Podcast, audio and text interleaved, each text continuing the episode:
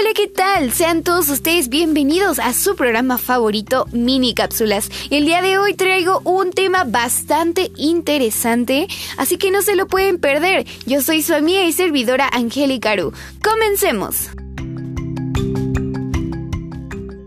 ¿Quién no le encanta ver las estrellas por la noche en el cielo tan despejado, incluso para acostarte en el pasto y sentir una gran serenidad en ti?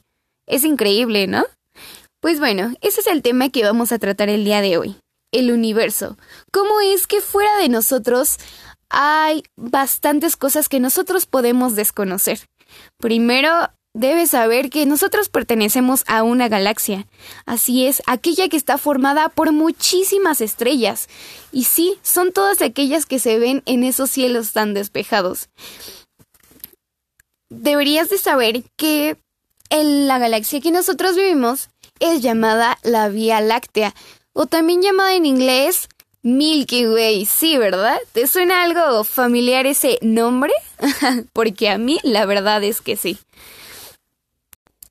Y dentro de esta galaxia se encuentra nuestro pequeño sistema solar, que es donde abundan meteoritos, algunos cuerpos celestes, asteroides, estrellas y demás. Pero el más importante y el elemental es el Sol, porque a través de él giran todos los planetas. Así es. ¿Y qué es un planeta entonces?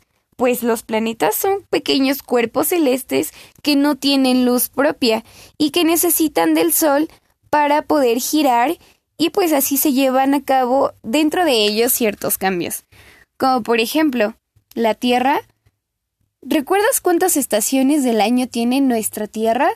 Así es, son cuatro. Primavera, verano, otoño e invierno. ¿Y sabes por qué es esto? Pues es gracias a la rotación que tienen eh, en el sistema solar. Pero bueno, vamos a conocer primeramente qué es lo que compone nuestro sistema solar. Primeramente, se encuentra como nuestro cuerpo celeste Mercurio, que es el que está más cerca al Sol. Así es, y dirás, no inventes, o sea, podemos incluso hasta quemarnos ahí, o sea, es bastante la energía del Sol que llega. Es el planeta más caliente de todos y pues se asemeja un poco a la Tierra. Por eso es que algunas veces la NASA ha hecho algunos experimentos ahí para ver si podemos crear otro planeta para poder vivir, porque la verdad aquí en la Tierra ya no vamos a caber un día de estos. También se encuentra Venus, que pues es de dimensiones más parecidas a la Tierra y tiene una atmósfera compuesta principalmente por dióxido de carbono. Esta es una buena señal, ya que pues nosotros al momento de respirar recuerden que desechamos dióxido de carbono. A lo mejor pueden transformar todo esto en aire y hacerlo un nuevo hogar para nosotros pero más bien deberíamos aprender a cuidar nuestro planeta Tierra. Bueno, al menos yo lo veo así. En tercer lugar se encuentra la Tierra, que pues bueno, creo que es de más hablar de ella, pero es la más importante, es la única que cuenta con los recursos para poder vivir agua, aire, luz, y pues digamos que no estamos tan cerca del Sol, así que estamos en una temperatura muy estable. Después se encuentra Marte, así es. Eh, presenta algunas eh, partes rocosas y pues cuenta con dos satélites. ¿Sabes cuáles son los satélites? Ah, pues aquellas pequeñas lunas que tiene cada planeta. Por decir la Tierra solamente cuenta con uno, pero debemos admitir que es hermosa.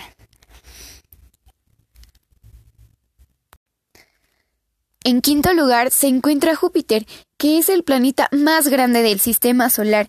Tiene una atmósfera de hidrógeno y cuenta con 61 satélites. ¿Pueden imaginarse eso? Es realmente increíble. Tienen como para salir cada noche y poder ver una luna diferente y decir, ah, bueno, pues hoy voy a ir a ver la 5, ah, la quinta luna, la tercera luna. Wow, eso me parece realmente increíble. O poder ver todas al mismo tiempo. En sexto lugar se encuentra Saturno. Esta es la más reconocida porque pues cuenta con unos anillos de gases. pero también es muy frío. Su temperatura ahí está a menos 178 grados centígrados. Realmente ahí sí moriríamos congelados. A veces aquí, estando a menos 5, nos estamos muriendo. Imagínense allá.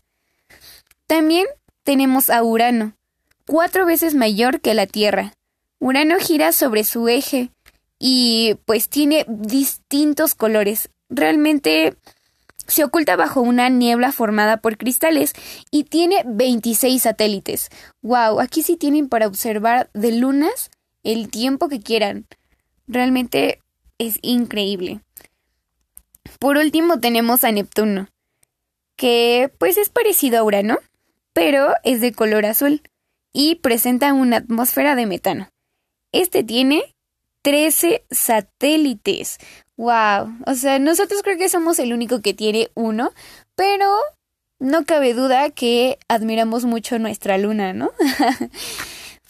Eh, aquí existe también un gran dilema porque tenemos al llamado Plutón, perdón. Es un planeta enano o bueno, antes considerado así por mucho tiempo. Yo recuerdo que cuando estaba más pequeña decían que no era considerado un planeta, pero apenas escuché una noticia en donde decían que sí, sí era un planeta y dije, wow. Entonces ahí hay un gran dilema entre los investigadores. Pero bueno, vamos a considerarlo como un planeta. Plutón es el más pequeño y es el último y no quieren imaginarse la temperatura a la que se encuentra. Está a menos 223 grados centígrados. No, no, no, o sea, eso está fatal. Realmente yo creo que ni llegaríamos ahí del frío. Y este cuenta con tres satélites. Bueno, por lo menos algo parecido a la Tierra. Y esta es la estructura de nuestro sistema solar, que alrededor del Sol orbitan nueve planetas diferentes. ¿Recuerdas cuáles son?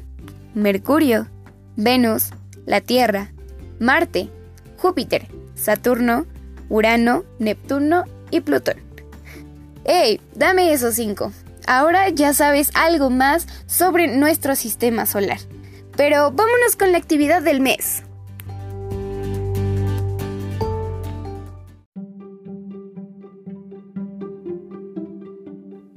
Y este mes nos toca observar por el telescopio. Así es, el día 29 de abril, el meteorito OR2 1998 pasará muy cerca de la Tierra. Afortunadamente no causará daños graves en nuestro planeta, así que no olvides en salir de casa aproximadamente 4 y media de la mañana a observarlo.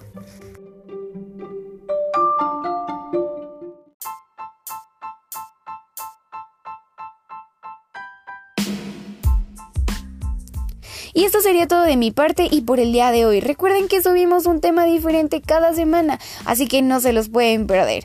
Fue un gusto estar con ustedes a través de su programa favorito, Mini Cápsulas.